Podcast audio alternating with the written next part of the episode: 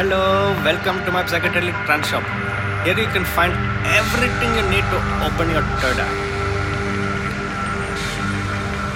We got this really great new home that we found on the beach of Goa on this crazy fucking acid party. Crazy fucking acid party. Crazy fucking acid party. It is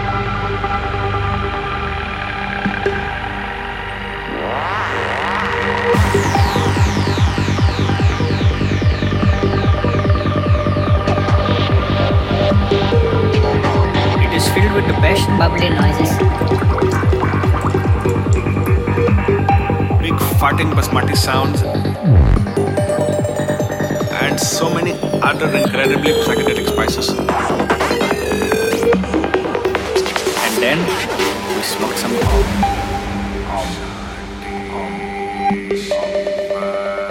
Now our third eye is always open.